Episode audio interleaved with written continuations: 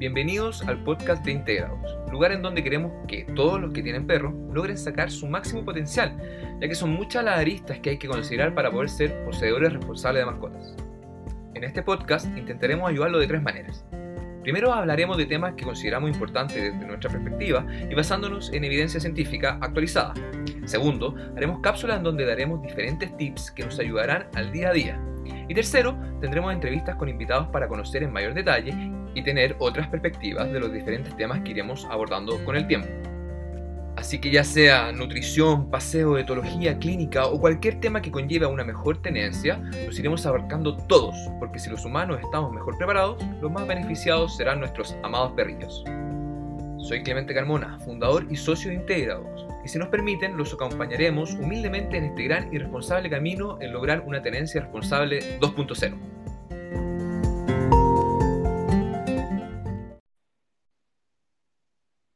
Hola amigos, ¿qué tal? ¿Cómo están? Nuestra entrevistada del día de hoy va a ser Lorena Lasniva. Ella tiene un criadero de labradores y además hace competencias, ¿verdad? Correcto. Va, a exposiciones. Háblanos un poquito de ti, haz, tu propia introducción al respecto. Hola Clemente, ¿y cómo están todos? Un saludo a cada uno de nuestros auditores. Bueno, les cuento, yo tengo a ver, 26 años cumplí este año criando labradores. Eh, bueno, he criado otras razas cuando era más, más, más chica, digamos, con menos edad. Y ahora solamente me dedico a los labradores. Partí eh, con, como te digo, hace 26 años con labradores y otras razas. Crié Beagle entre medio, crié Pax. Y hoy la verdad es que estoy solamente con labradores, que en el fondo es la raza que, que me ha dado mayor satisfacción, la que más me gusta en realidad. O sea, yo soy de labradores, absolutamente. Me gustan todas las razas, pero tengo una afinidad especial por, por estos maravillosos compañeros. ¿Mm? Bueno, bacán, bacán. Sí. Así que aquí estamos, pues, dándole. Feliz resultado. ¿Mm? Qué bueno. Bueno, el, el, el, espíritu de, de hacer este podcast es, en el fondo, ya que nosotros llevamos harto tiempo con perros, pero nos hemos dado cuenta de que existe un vacío en el conocimiento general de la gente en qué es un criadero, qué hacen, qué, qué pasa con el kennel. Creo que la gente no, no, sabe mucho y basta con decir mi perro es de criadero como para que sea como garante de fineza, de que no le vaya a pasar nada. Eh, entonces, queríamos explorar un poquito más, que tú nos puedas explicar. Eh, entonces, ¿Qué hace un criadero? Vamos, partamos de lo más básico y nos vamos metiendo de a poco. Bueno, primero que nada definamos lo que es criadero. Criadero se define como el lugar destinado a la cría de animales. En este caso estamos hablando de perros, ¿no es cierto? Eh, bueno, en el fondo tú tienes dos tipos de criadores en realidad. Unos que son criadores de verdad y otros que son vendedores de perros. ¿Ya? ¿Cuál es la diferencia? el criador es el que se preocupa de, su, en el fondo, de mantener su raza lo más pura posible, tratar de mejorar, de llegar al estándar ideal de, lo que cría. Eso sería como el, y, bueno, y eso básicamente es criador, ese criador es el criador que participa eh, activamente en los, en los show caninos. Es súper importante cuando uno cría perros, ojalá poder presentar su crianza frente a algún show canino, que en el fondo las competencias caninas son, son, son, son deportivas, o sea, son actividades deportivas. Pero es súper importante poder saber lo que tú estás criando y presentándolo al, a la competencia. Ahí tú te mides en el fondo con, con, con los otros criadores. Y estás, claro, uno va a saber Exactamente. Y puedes saber si realmente lo estás haciendo bien o lo estás haciendo mal. Si no te va bien, obviamente no estás criando lindos perros y, y, y, eso significa que tienes que pensar qué es lo que estoy haciendo mal y, eso es un incentivo en el fondo para poder mejorar, por, por un lado. Y por otro lado están los vendedores de perros que en el fondo crían por criar, eh, para vender y no les interesa mostrar lo que crían en las competencias y en el fondo se mantienen con su, con su línea sangre y, se conforman con eso. Claro, porque para una persona común y, perdón, para una persona común y corriente, si, si, si, yo tengo dos perros bonitos, ¿ya? En este caso, para usarlo de ejemplo, labradores. Tengo dos labradores bonitos. Los voy a cruzar, van a salir a grandes rasgos labradores bonitos y que para el simple ojo de una persona, con eso le va a bastar. Entonces, van a venir, van a querer comprar y, y, yo les voy a mostrar, eh, aquí está el labrador bonito, ¿verdad? Mira, sí, es, es, que es muy válido. Yo no, yo no, yo no, no jugo ni, ni, ni, opino sobre los que venden solo perros y no les interesan las competencias. Está lo mismo, eso es, un tema personal. A mí, por lo menos, me, me motiva eh, estar en los shows justamente porque me gusta criar, me gusta mejorar, quiero llegar a mi labrador ideal, por lo tanto, eh, me mido siempre. Y, es válido también, como te digo, de los que no quieren presentar. Lo que pasa que, en el fondo, si tú tienes una pareja, en este caso, como me dices tú, de, dos labradores, X, si tú ves que tú cruzas estos perros, tienes tus cachorros, eh, las familias llegan a comprar tus, tus perros, y si tú ves que esa familia están contentas, tienen perros con una larga vida, tú dices, bueno, fantástico. Es, en el fondo es el cliente, es, el, es la familia que te va a decir si tu, si tu crianza es buena o es mala. Si tú obviamente tienes esos dos perros y, crías y, empiezas con problemas, o los perros se mueren tempranamente por algún, algún problema de salud, ahí tú te tienes que cuestionar, ¿qué, ¿qué, estoy haciendo mal? Si tú obviamente sigues con esas líneas, yo creo que no es lo correcto, digamos. Mm, ¿ah? Al final, invertir en salud es invertir en, en, en, entregar tus cachorros a familias que, los, que, que van a ser tremendamente felices en el fondo es una inversión. Invertir en salud, invertir en genética es, eh, es una inversión que, va a ser súper recompensada. Vas a estar tranquila de que tus cachorros, tus perritos estén en, familias en que realmente los van a querer y van a disfrutar con esos perros. Sí, ese, en el fondo es, tranquilidad para ti, tener, invertir en, eso. Exacto.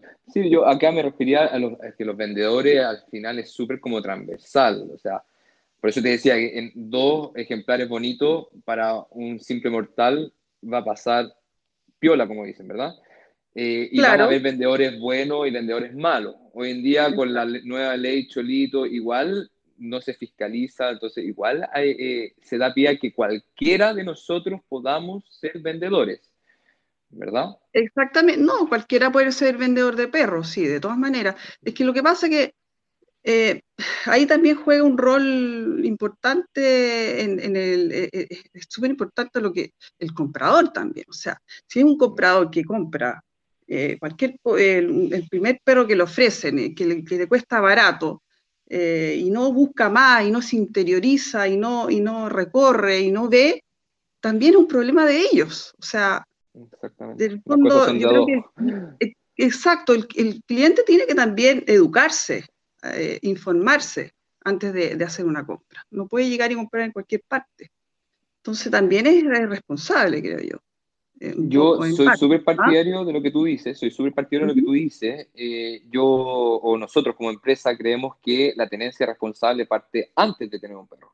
Porque muchas veces la gente no sabe lo que quiere y llega pidiendo algo y en estricto rigor ni siquiera necesita ese algo.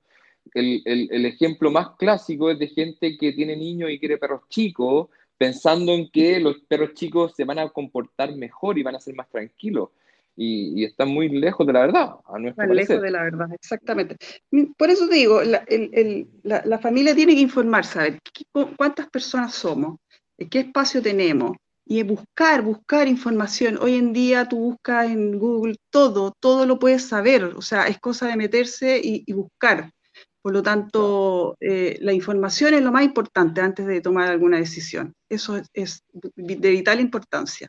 Uno no puede llegar, los, aparte que los perros son seres vivos, o sea, son parte integral de la familia, no es, no, no, es un, una, un, una cosa que tiene que viene a suplir eh, alguna, algún tipo de necesidad, alguna carencia que tenemos nosotros. Yo creo que eh, es absolutamente eh, un enfoque súper egoísta desde ese punto de vista. Yo creo que es integrarlo, eh, es un miembro más de la familia y, hay que preocuparse. O sea, de verdad, el, el, perro lo hace el amo, absolutamente. Es así. se refleja lo que tú, lo, cómo lo has criado. ¿Mm? Y ellos son al final los que terminan pagando las consecuencias. O sea, aquí en Chile por lo menos no, no son tan estrictos como en otros países que al final terminan eutanasiándolo si un perro mordió a alguien. Eh, Correcto. Pero al final, aquí no es tan así, pero los terminan votando igual, porque nadie fiscaliza con la ley. sí, pues, ese, por eso sí, sí, así, tal cual. Pero, pero como te digo, bueno, eh, en realidad todavía nos falta bastante como cultura aprender sobre, sobre las tenencias y todo, pero, pero en todo caso eh, yo reconozco es un gran avance. O sea, yo, yo, mira, yo llevo muchos años en esto, aparte, bueno, mis labradores 26, pero yo llevo, yo llevo 35, 40 años criando perros y es absolutamente distinto eh, y, la capacidad que tiene ahora la gente para entender eh, y que en el fondo es un, integrante más de la familia.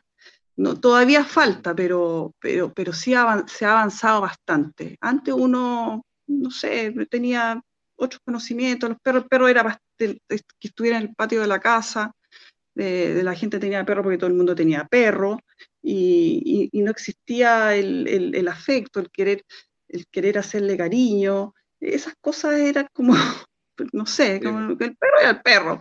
¿ah? Ahora no, ahora, ahora eh, ha cambiado mucho eso. Y eso de todas maneras hay que reconocerlo y, apreciarlo acá en la sociedad chilena, de todas maneras. Pero todavía nos falta mucho. Yo creo que hay que avanzar más todavía. Mm, absolutamente.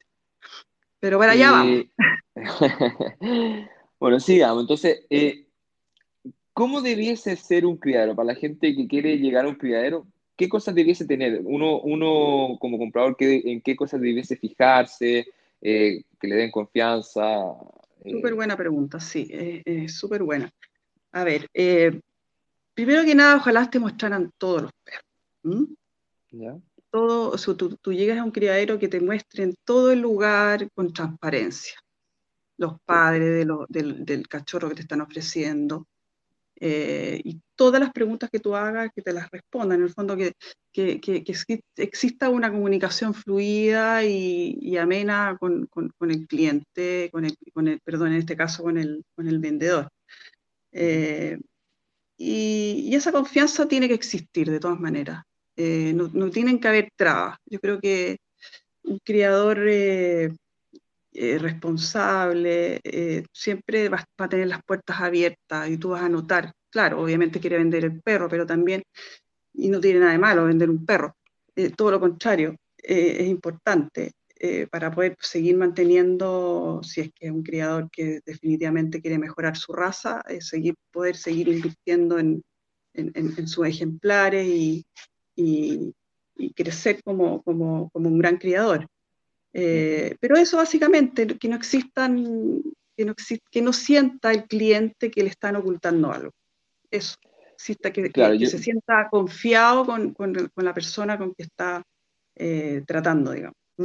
Eso básicamente. Nosotros hemos, hemos tratado de asesorar a algunas personas en nuestro eh, pequeño conocimiento que tenemos del tema y y bueno, ahora ya sabemos la diferencia, que, que tú lo, bien lo explicaste, entre criadero y, vendedor, va a ponerle un, nombre diferente.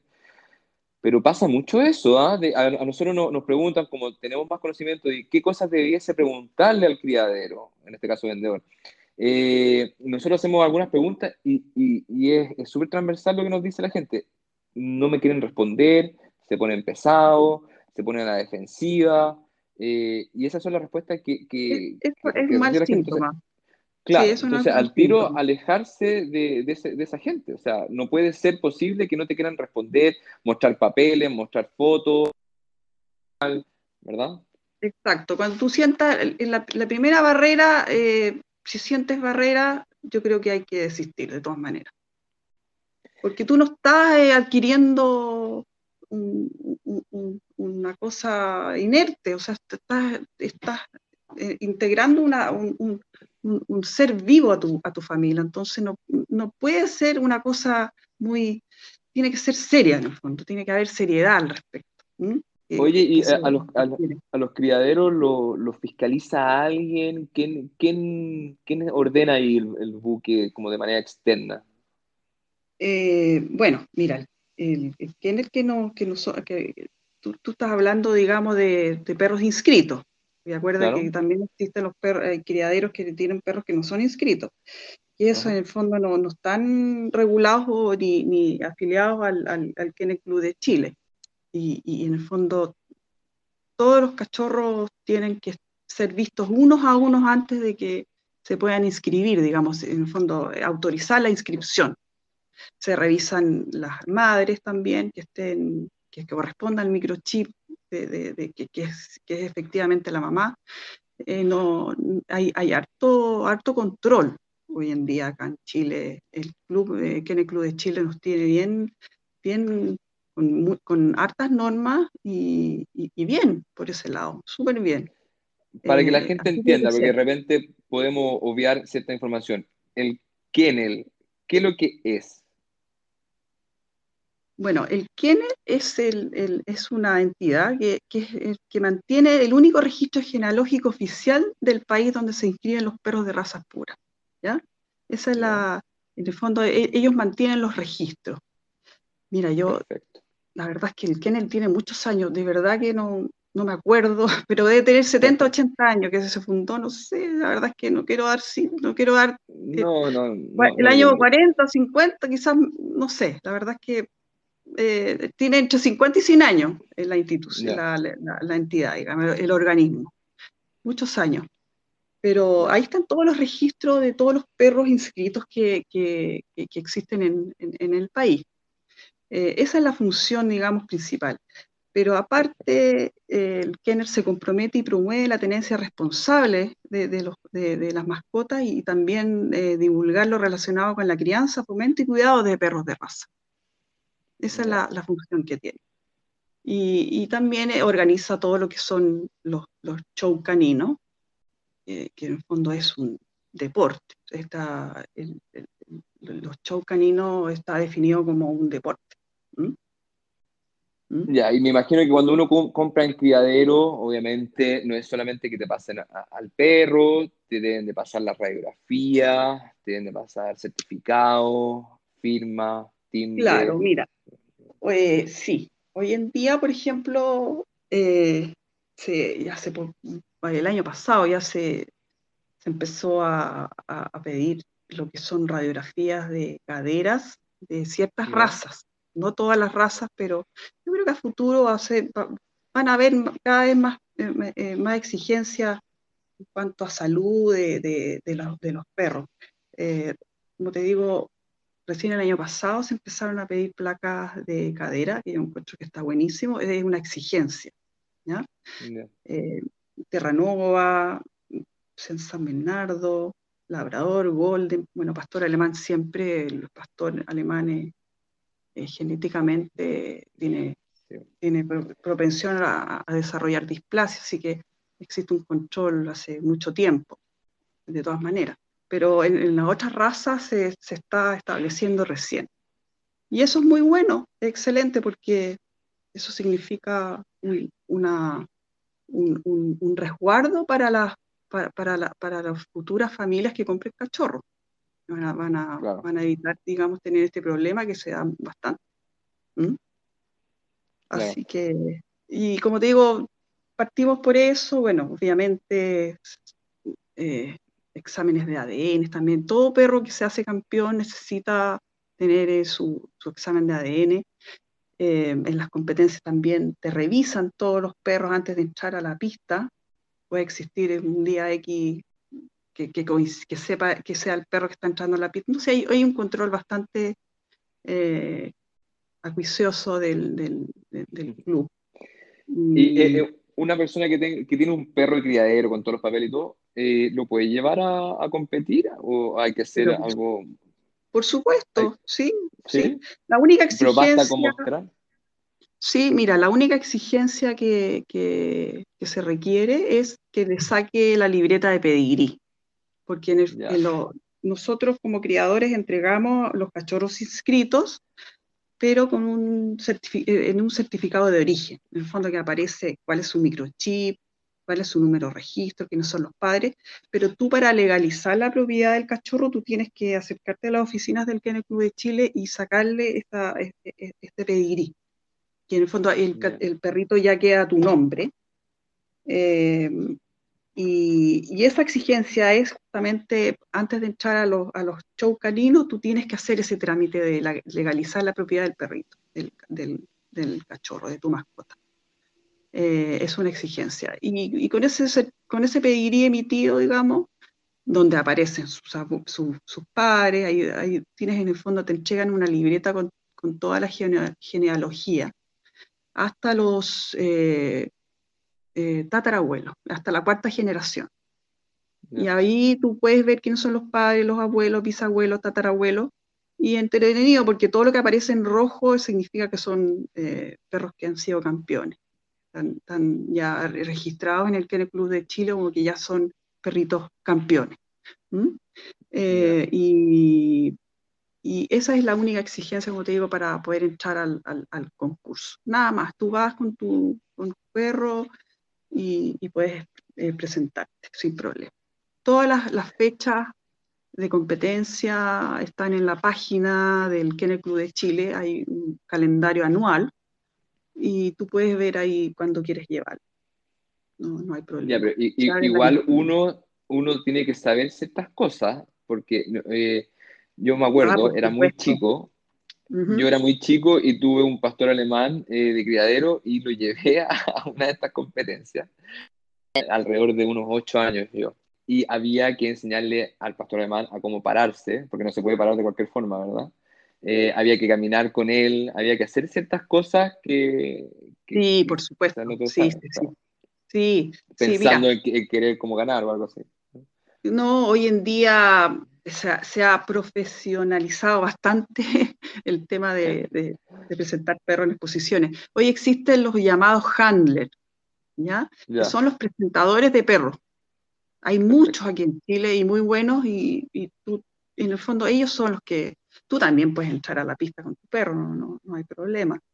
Eh, pero, pero sí, los handlers son, son profesionales, entonces le sacan el mejor partido al perro y hacen eh, lo que les pide el juez en forma perfecta. Entonces, hoy en día sí es como bien importante que lo entre alguien que realmente sabe, para poder sacarle el, el, máximo provecho y, y, y, que se muestre lo mejor posible, de todas maneras. Y el, el juez le puede ver todas las cualidades que tiene. Esa es la idea. Oye, bueno, hemos hablado harto de los criaderos de, que al final no se les pasa nada, son, hacen todo bien, eh, te, muestran los certificados, eh, la, descendencia, etc. Perfecto, Por lo mismo, si llegase a pasar algo, yo compro un perro un criadero, que creo que no debiese pasar, pero, pero si llegase a tener algo malo, ¿qué pasa con ese perro? ¿Pasa eh, eso?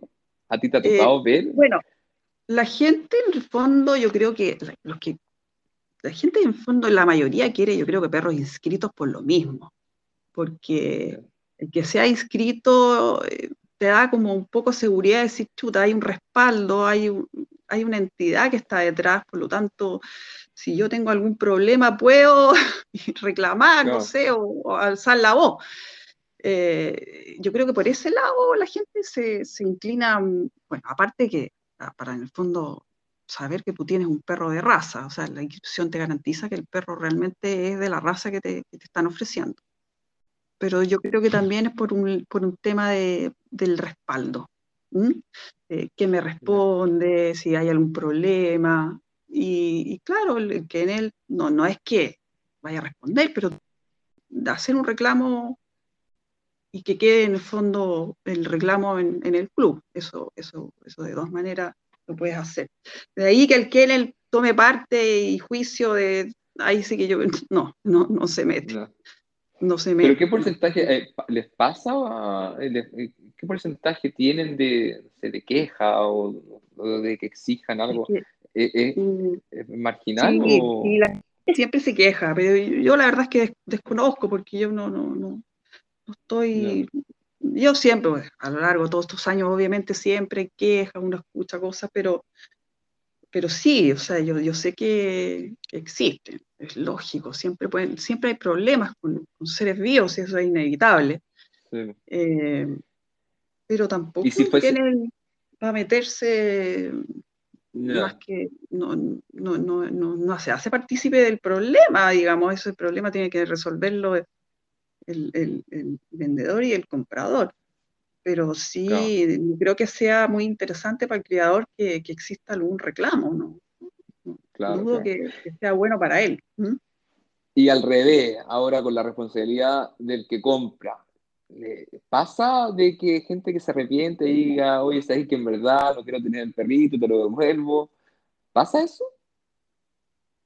Eh, cuando es cachorro, digamos, cuando lleva un par de días en la casa. Claro. Mm, debe pasar, a mí no me ha pasado nunca, por suerte. Pero, pero yo creo que sí, tiene que haber gente arrepentida de todas maneras y le busca cinco patas del gato para poder devolverlo. Pero ahí desconozco en qué, cuáles son, en qué termina todo eso, pero, pero, pero sí, de todas maneras, hay gente que, se ve ahogado con un perrito. Por, lo mismo, lo que hablamos, Clemente, uno tiene que, no, uno no puede comprar un perro así como compro un mueble. ¿eh? No, no se puede. Uno tiene que tener, uno tiene que crear una, empatía, un vínculo, eh, conversar antes, porque tú tienes que conocer a, tu, a tu futuro cliente, digamos tu, futuro comprador. Eh, tienes que, saber... De qué cosas fijarse, qué cosas pedir. Bueno, hacer todas las preguntas como te, comentaba antes, todas las preguntas y, que se respondan todas. Que no tengas ningún temor en preguntar todo lo que tú quieras. Y, exista la transparencia con, eso. Y en el fondo, bueno, si tú quieres, que en el fondo, lo más importante en el fondo es que te muestren toda la camada porque de repente hay algunos que llegan con un perrito y no te muestran toda la cama. Yo creo que hay que mostrar todos los perros. ¿ah? Eh, es, importante. ¿Hay, Algún, ¿hay, algún número de, por ejemplo, de cuántos perros pueden estar siendo cruzados a la vez? No sé si me explico. ¿Pueden haber cuatro perras que hayan tenido cuatro camadas o, pueden haber eh, solamente dos? Ah, ya, ya. Sí, sí. Generalmente uno, Claro, no, mira, normalmente uno tiene periodos de, parto. ¿Por qué? Porque normalmente en, los criaderos las perras se sincronizan. Empiezan, entran en celo una y entran varias. Yo, por ejemplo, acá tengo pic de celos cada cuatro meses, tres veces al año. Eh, y claro, hay grupo de cada cuatro meses entre un grupo, después otro grupo y otro grupo, tres veces al año. Es más o menos lo que yo he, podido eh, averiguo, o sea, me, he dado cuenta que, ocurre eso. Y, obviamente, si te entran en celo seis perras, obviamente vas a cruzar la mitad, quizás las seis, no sé, depende de lo que tú quieras, de, todo depende de, si las cruzas a todas o no las cruzas a todas o cruzas la mitad. Eh, entonces, pero obviamente vas a tener más de una camada al mismo tiempo. De todas maneras. Pero bueno, eso también depende de qué número de perros tengas tú, cuántos, reproductores tengas. Pues si tienes 50, obviamente puedes, puedes tener 12 camadas al mismo tiempo. ¿ya? eso es así. Pero sí, existen los, famosos PIC, se sincronizan y siempre vas a tener camadas eh, simultáneas, de todas maneras. ¿Mm? Entonces, eso también de pedirle al vendedor que, que, como tú decías, no solamente que te muestre el cachorro, que te muestre la manada, eh, y el entorno. Pues o sea, a veces no se puede mostrar todos los cachorros, pero, pero si es posible, sí, pues ojalá los pudiesen ver todos.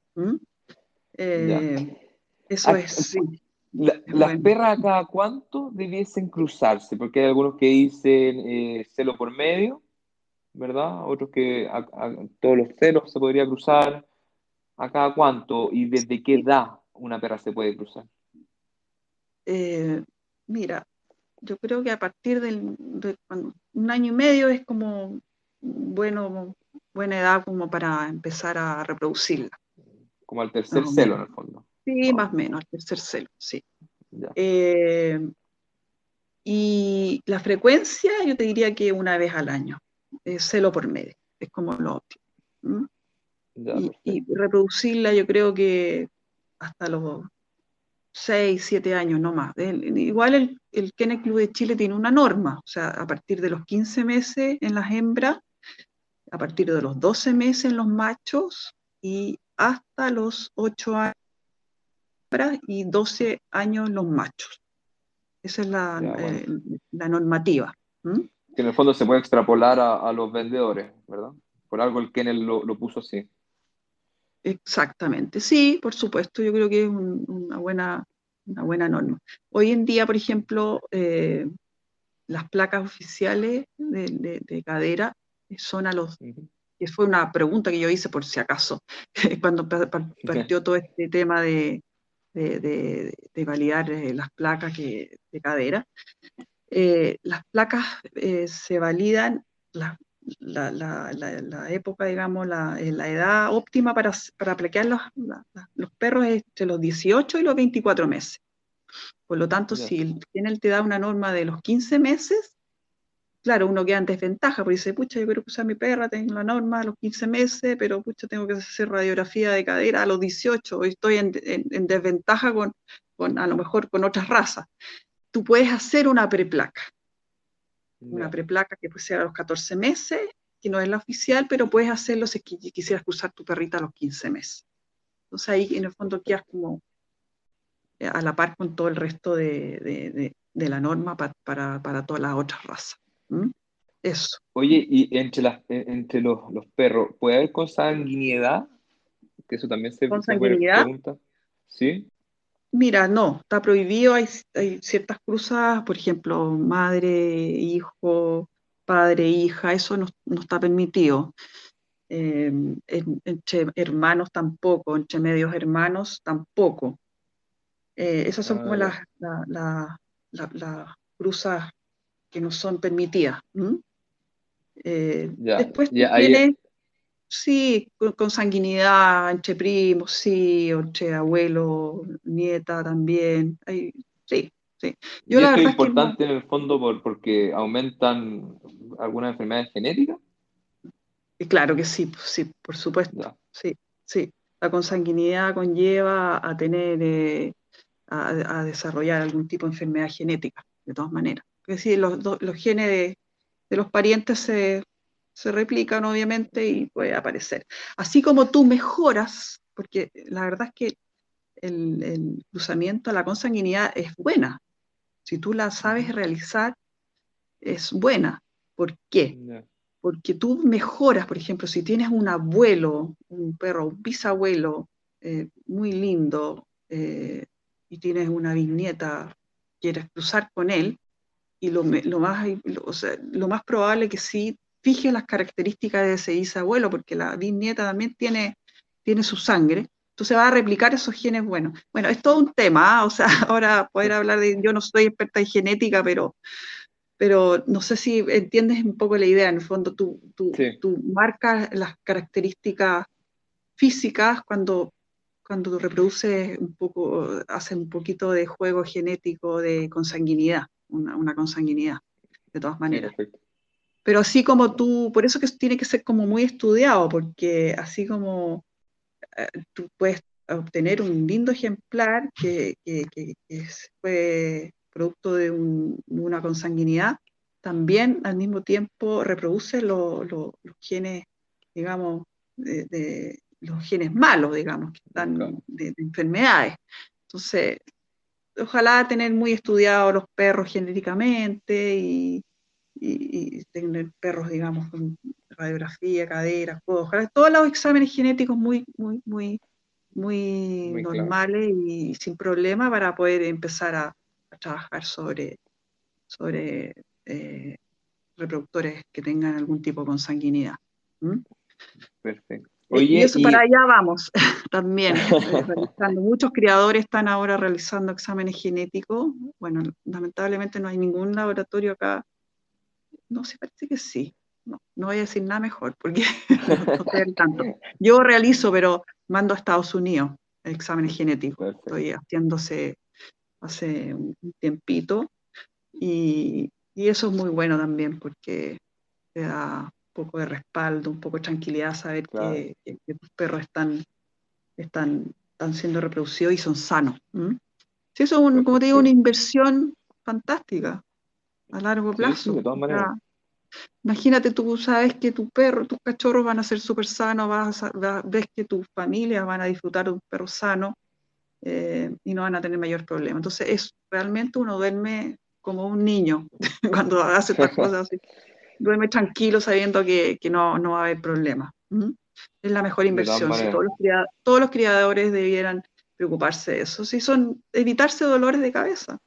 Tener perros sanos es evitarse dolores de cabeza al futuro, de verdad. Aparte que se te abren las puertas, te abren las puertas. Todo, el mundo te recomienda si que tú tienes. Ah, Porque en el fondo, si tú tienes perro sano, la gente te recomienda. Sí, mi perro es fantástico. Sí, eh, es de acá. ¿Mm? Sí, porque existen como dos grandes mundos al final. La gente que, que quiere adoptar. Dos grandes mundos, tal cual, sí. la, gente que quiere adoptar perros mestizos, que eso por un lado, entre comillas, que no se malentienda, es más fácil porque está lleno, lamentablemente. Eh, y la gente que busca esos perros mestizos, no, no, por lo general no le interesa sus características ni nada, sino que tratan de ser más empáticos. Pero eh, después la gente que quiere perros de raza, existe demasiado desconocimiento por lo que estamos hablando y el espíritu de este podcast, y que trata de llegar a lugares donde piensan que va a ser bueno, pero todos los que van a perros de raza, yo creo que van con esa intención. Dos, la verdad. Una, el perro que quieren, la raza que quieren, y dos, tratar de, de, disminuir esas probabilidades de enfermedades al máximo. Entonces, aquí a ese, a ese eh, tutor que está comprando un perro, se le, se le va o sea, se le da una, que es el perro de raza, pero no que eh, esté eh, limpio de enfermedades. ¿ah? Porque después igual pasan cosas que tienen problemas intestinales o que tienen un, no sé, un testículo retenido o displasia. Bueno, esas son cosas que pasan, o sea, eso, eso es inevitable, o sea, aunque tú hagas las cosas, todos los exámenes habido por haber, siempre van a ocurrir, eh, van, a, van, a, haber problemas son seres vivos que tú no los vas no, no, no vas a poder no vas a poder eh, eh, manejar. Lo de los testículos, bueno, sí, te puede aparecer y si te aparece, si te reaparece siempre con la misma cruza, obviamente no vas a repetir esa cruza. ¿Para qué? Si sabes que tienes un, eh, el problema de, monorquidismo en, en, tu, en, esos cachorros. Cuando tú, tú realizas una cruza y, te, te, aparecen problemas, no la vuelvas a repetir. Ya lo hiciste una vez, te diste cuenta que no funcionaba, no lo hagas. Claro, pero eso, eso lo, lo, hacen ustedes, pero el vendedor común y corriente, ¿hasta qué punto tendrá ética para no seguir eh, replicando eso? Porque aquí, aquí estamos en un mundo, lo que entiendo yo, en el mundo de los vendedores, no, no de los criaderos, los vendedores, se da para todo.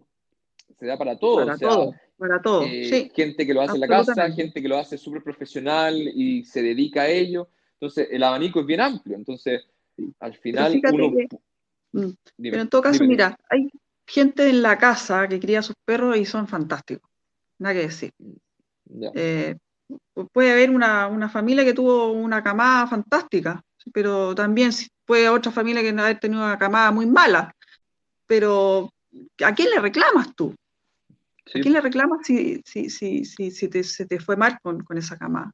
Es una persona que cruzó una vez su perra y, lo más probable es que no la cruce nunca más. Entonces, eh, es una lotería. Pero como te digo, hay, hay familias que tienen unos perros maravillosos, o sea, de verdad. Pero eso es, como todas las cosas, un abanico enorme de posibilidades para allá y para acá. ¿ah? Para, para que te vaya bien o para que te vaya mal. En cambio, los criadores, en realidad, en, el criadero uno también se, se, se respalda un poco porque es su criadero, tiene que en fondo funcionar, tiene que haber, eh, él vive, eh, tiene su actividad a través de sus perros, entonces no puede no responder si es que yo tengo algún problema porque me meten un lío, pero un particular que cruzó su perra, la gente compró su perrito y, nunca va a cruzar la perra, entonces ¿a quién le reclamas tú? yo creo que ese es como el, eh, es la pregunta que se hace la gente cuando quiere comprar en criadero el respaldo que, pueda tener, pero a veces tampoco lo encuentra. esto de los vendedores se presta para mucho. Aquí los perros igual de, de raza, aunque no estén inscritos, igual cuestan plata. Y como la gente no sabe, igual puedes embolsar 500 lucas, 800 lucas en un perro. Entonces, la gente que no tiene ética ve aquí una oportunidad de negocio impresionante. Fantástica. Bueno, lo que pasó el año pasado fue algo histórico. Nunca en la vida había pasado eso en Chile, que eh, producto de la pandemia, eh, todo el mundo quiso comprar perros. Era una locura, de verdad. Eh, yo llegué a tener 140 personas esperando, anotadas. una locura. Pero bueno, eso la verdad es que no sé, no sé si se va a volver a repetir, la verdad, no creo. Una cosa muy puntual que, ocurrió. Pero claro, hubo muchísimas estafas, muchísimas estafas de perros que se publicaban en Mercado Libre, las fotos, eh, deposíteme acá, y la gente lo hacía. A mí me llegaron varios, me, hicieron el comentario, mucha gente que me, me estafaron, a mi mamá la estafaron, eh, quiero regalar un perro labrador, pero bueno, pero sí, se dio mucho, eh, como todas las cosas cuando... Claro, y especialmente los perros que se empiezan a poner más de moda hoy en día. Bueno, el, Golden es, transversal, pero los boyeros, ¿ah? los, French, los Bulldog francés también, que se ponen de moda y terminan siendo súper caros. Es impresionante. Entonces, está bien pagar. Yo, yo, nosotros creemos que no, el problema no es pagar un perro caro, es como comprar un Lamborghini. Al final uno compra un Lamborghini porque sabe todo lo que hay detrás, como hemos venido hablando, ¿verdad?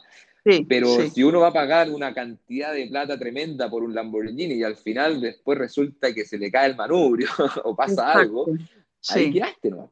Aquí es lo mismo. No, es el tema de cuánto cuesta un perro, es, saber que lo que uno está pagando es, como tú decías, un ser vivo. Sí, Sí, pero eso fue, eh, eso, eso, eso fue algo eh, puntual, lo del año pasado, en realidad. No creo que vuelva a ocurrir eso. Difícil, que se mantenga el, nivel de demanda. Eh, claro, lamentablemente mucha gente, como dices tú, pagó muy caro por perros que no eran, no era lo que ellos esperaban. Pero fue algo inusual, de verdad. algo que jamás yo lo había visto. impresionante. Oye, avanzando en, esto, eh, ya, ya nos explicaste súper bien criadero, eh, las mamás, los papás, cómo deben ser, etcétera. Pero ¿qué pasa con los cachorros? Otra pregunta clásica. Los eh, cachorros, uno, va viendo que cada vez lo entregan antes, ¿ya? Pero por otro lado, uno ve que hay veterinarios, etólogos que ya están recomendando entregarlo a, los, a, los, tres meses, inclusive. ¿ah? ¿Qué nos puedes decir al respecto de eso? Eh, sí, mira, los tres meses yo creo que es, como lo óptimo, ¿ah? de verdad, hay estudios que dicen que los tres meses es como lo óptimo. Pero fíjate que, mira, no sé si será tan óptimo para un criadero entregar a los tres meses. ¿Por qué? Porque yo creo que los dos meses es como lo óptimo. ¿Por qué? Entre los dos y los tres meses eh, tiene que existir sociabilización. Es cuando el perro tiene que sociabilizar ya con los seres humanos. En un criadero a lo mejor no le va a dar la atención que requiere porque existen otros ejemplares que hay que atender. Por lo tanto, los tres meses yo creo que uno va a perder mucho en un mes no sociabilizando con, su familia. A lo mejor eh, mm. una persona que cría una camada en su casa eh, fantástico que, que, entregue los perros los tres meses, porque va a estar sociabilizando con ellos, ellos van a tener solamente la madre y no van a tener otros perros, por lo tanto pueden dedicarse también a, la atención de los cachorros. Pero, pero yo creo que los dos meses es como, eh, al caso nuestro, digamos, la realidad chilena, los dos meses es, es como lo, lo, que, lo que se lo, la, el mínimo, la mínima edad para, para, separarlo de su madre. Son ocho semanas. Ocho semanas. porque para que la gente entienda, en el fondo, ahí, como tú también lo mencionaste, los perros empiezan a sociabilizar. Correcto, eh, A los dos meses ya tienen que salir de, de a, a, a, sociabilizar con los seres humanos, porque la etapa anterior sociabilizó con, su, con sus hermanos, eh, socializó con su madre, su madre le enseñó eh, a ser perro, a que es parte de una manada, le va a enseñar las normas correctas de, comportarse, le va a poner los límites. Eh, a su vez, los cachorros interactuando con sus hermanos también se, son parte, se identifican como, como, como perro, como perro que, que, trabaja en grupo, que es una manada, y, y, en el fondo que la identidad de perro, eso es lo que ellos adoptan eh, con su madre y con su hermano. Y eso tiene que ocurrir eh, hasta los dos meses, sin duda que sí. Eso es súper importante que ocurra. ¿Mm? Entonces, claro, entre dos, tres meses, eh, pero nunca antes de los dos meses, como se ha venido viendo. no, nunca antes de los 45 días. No, antes los dos meses no, al mes y medio, sí, pues siempre se estipulaba como, se estimaba al mes y medio, se puede estetar y todo. No, todavía es muy temprano. Yo creo que sí, dos meses el perro está, está aprendido, está, es un, es un, es un niño. es un niño ya que se puede ir a su familia sin problema, de todas maneras. Aparte que esa edad es tan rica, los dos meses. Yo creo que tres meses ya es muy grande sobre todo cuando son perros de tamaño un poquito más grande, los tres meses mucho, porque a veces llegan a familias que tienen niños de cinco años y un perrito tres meses ya es un poquito brutito. En cambio, dos meses y es chiquitito todavía, eh, eh, si bien se mueve para todos lados, pero los niños chicos ya lo pueden tomar. entonces es un mes que lo pueden disfrutar muchísimo. Así que sí, recomendable dos meses, sin duda. Y antes de los dos meses, el enriquecimiento ambiental, que el lugar sea grande, que sea chico, que lo hagan jugar, eh, eso. Sí, sí, de todas maneras, sí. Y ponerle juguete, pelotita, sí. También es una. En el fondo es más o menos entre los 45, porque antes los 45 días son medio fome, en realidad. ¿no? Caminan, comen. Eh, lloran, pero ya al, mes y medio quieren empezar a descubrir, entonces ya están como abiertos a, conocer su medio, entonces ahí en, esa etapa, entre, cuando estás tú con ellos, digamos, entre los 45 y los, y los 60 días, eh, sí, pues ahí tú ves perfectamente los grandes juegos que, ocurren entre los hermanos, se, se pelean, se engrifan, eh, se dominan unos a otros. Entonces ellos están aprendiendo ahí, en esa etapa aprenden a, comportarse como, como, lo que son, que son perros, perros eh, que viven en grupo, que son sociables y que tienen que, obviamente a futuro también participar, con, se van a encontrar obviamente con, otros perros y, tienen que aprender a comportarse. Y eso se, se, se desarrolla justamente en esta etapa de, antes de los dos meses. Ok, los etólogos saben perfectamente todas las cosas, todos los problemas que puede tener un perro. El etólogo sabe perfectamente, sí, el etólogo sabe perfectamente si un perro que se, se destetó muy chico, eso le produce, lo, inmediatamente lo identifica, son perros ansiosos, son inseguros, eh, tienen problemas, trastornos, no, eh, eh, no, no es menor. Y, y, no, te creas, es, difícil corregir eso no, no es fácil. y es tan simple como sacarlo de su madre, imagínate. que, que, puede acarrear grandes problemas. Mm, claro. Sí. Oye, ¿y alguna otra cosa en que fijarse en los cachorros? ¿Hay alguna cosa que quiera agregar?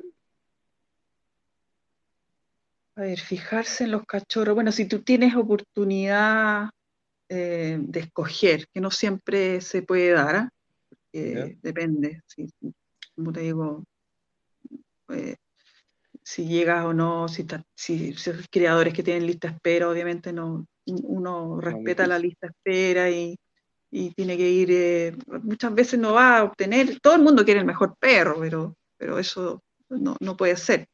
Eh, hay que justamente respetar los órdenes de llegada. Yo creo que si tienes posibilidad de escoger, dentro de una camada, el perro que tenga mayor empatía nomás contigo, que, se te acerque, eh, el que te guste. Yo quiero este. Más que eh, elegir el, el, más revoltoso, porque uno escucha de repente a la gente que dice, no, el, el más vivaracho. Eh, ese que, eh, eh, o otros que dicen el, el, más tímido al final termina saliendo mejor, no sé. Mejor. Sí, mira, uno, mira, la verdad es que es como compartido. Si tú pudieses, que, que, en el fondo el, el, criador te, te, ayude un poco también. Yo, muchas veces los oriento, ¿ah? Le digo, oye, sí, este perro le gusta ese revoltoso, espantoso, no, yo creo que cuando tú tienes niños chicos, muy chicos, o si tú ves que la familia tampoco es, es como está recién eh, teniendo perro, tampoco le puedes entregar un perro el más loco. O sea, trata de que sea un poquito más, el segundo a lo mejor, aunque ellos a lo mejor se inclinan por ese, pero tú los puedes ir orientando eh, según cómo es la familia y, ahí pues hay, hay, gente, por ejemplo, los adolescentes, cuando llegan a escoger un perro, claro, ellos quieren hacer deporte con el perro, quieren meterlos a la piscina, quieren meterlos al lago. Claro, ellos necesitan un perro partner, un perro que sea súper alegre, súper contento, eh, muy pila, como ellos. Entonces, pero eso tú lo, ves, lo ves, lo, puedes, lo puedes apreciar eh, absolutamente cuando, cuando vienen a escoger y, te, encuentras con ellos y los conoces de todas maneras. Eso, eso, eso, cada, en el fondo, cada cachorro puede quedar con la familia adecuada. Eso lo puede ir eh, manejando. ¿Y los cachorros debiesen ser entregados esterilizados o no? ¿O enteros? Eh, bueno, tú sabes que por ley nosotros debiéramos castrar todos los perros a los dos meses. Es una ley, la ley que se probó y todo. ¿En Chile?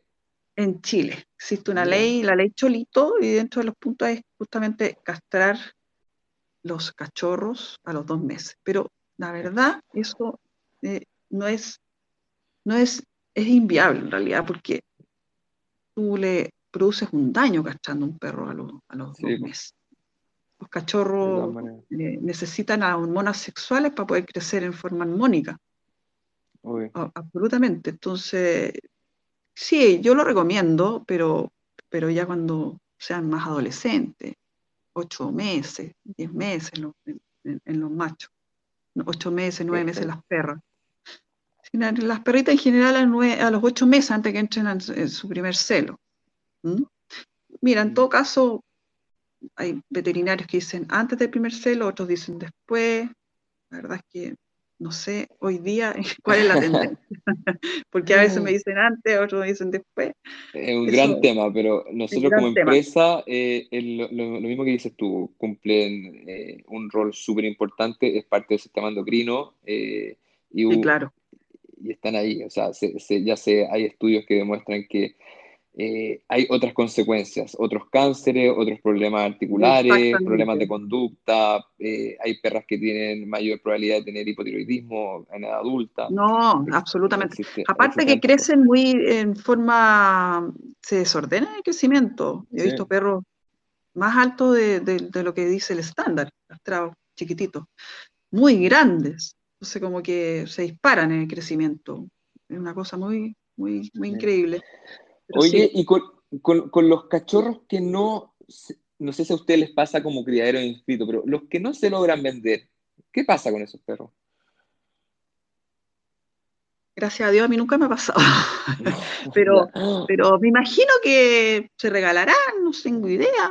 Mira, ¿sabes qué? La, la, verdad es que es difícil que uno no, no, no venda un perro. Por último, lo venden más barato. Yo creo que el criador que se le quedó un cachorro y que, no se pudo vender en, su momento, yo creo que lo puedes vender de todas maneras mm, a mitad de precio.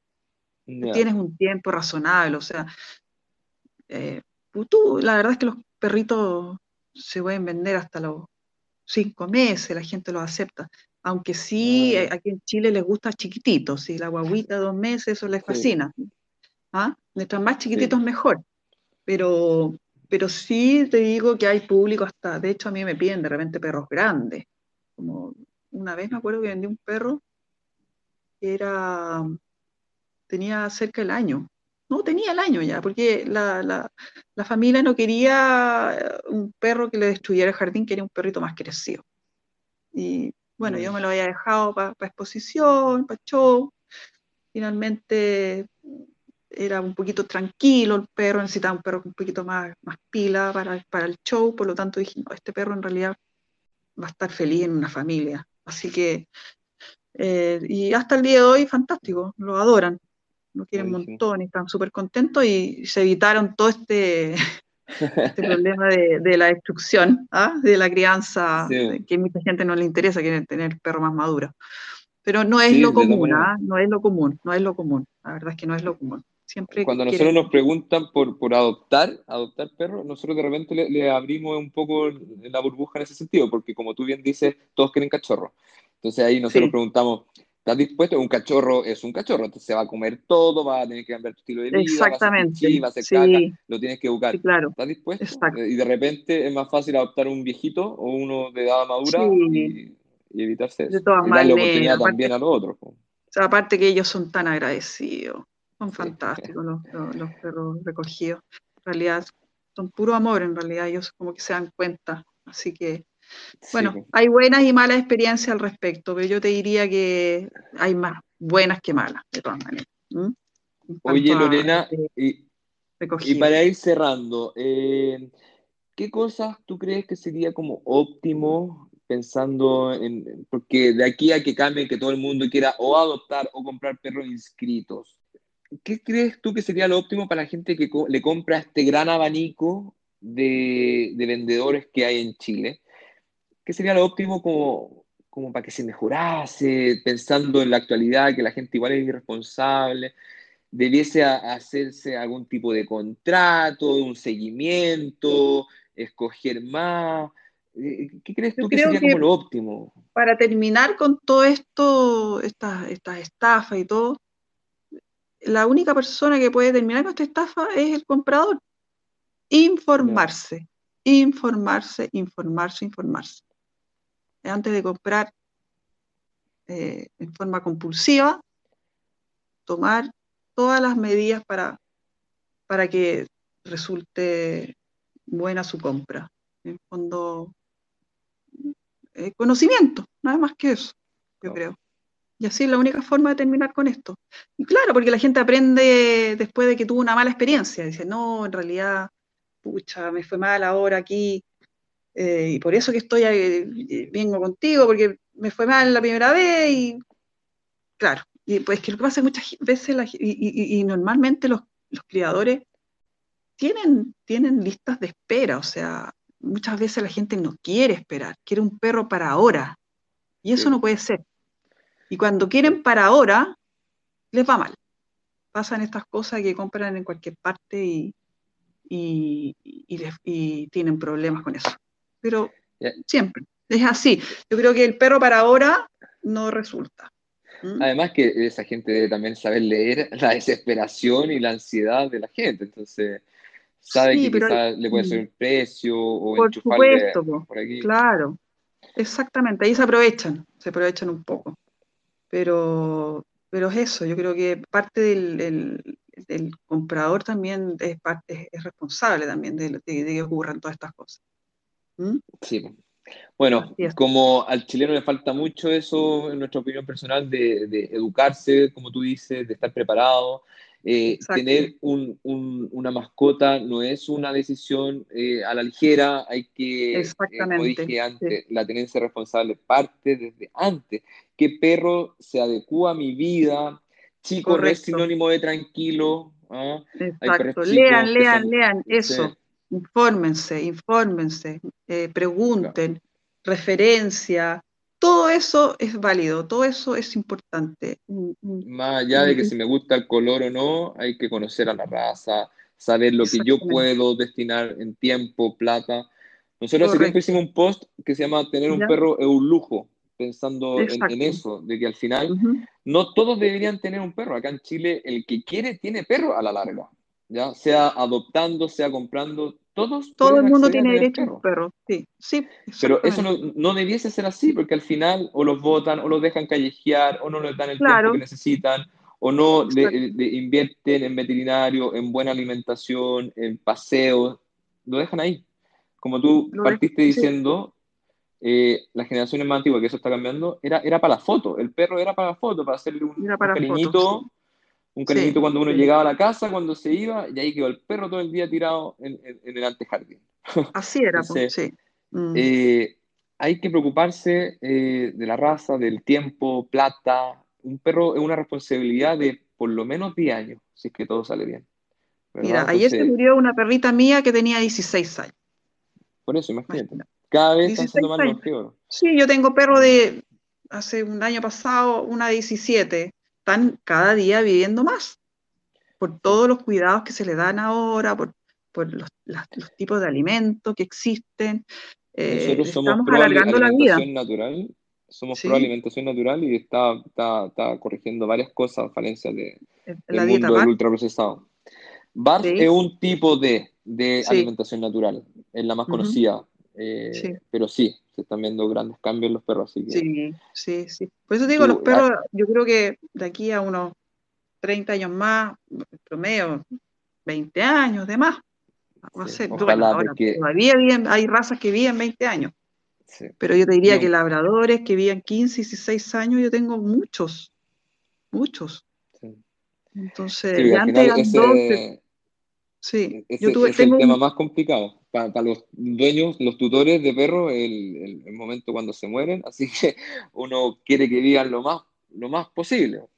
Exactamente, sí, de todas maneras, alargarle la, vida lo más posible dentro de lo que se pueda. Pero sí, es, así la cosa. ¿Mm? Bueno, Lorena, no te quitamos más tiempo. Muchísimas gracias por por, tu entrevista. Encuentro que es un tema, como te decía, que está olvidado, que la gente no, no sabe mucho. Así que qué bueno que tú nos puedas educar y enseñar todas las aristas que, que, involucran, ¿verdad? Encantada, pues, Clemente. Muchas gracias a ti por, eh, por eh, entrevistarme y poder, ojalá, contribuir con, con algún granito de arena dentro de este mundo tan maravilloso que son los perros.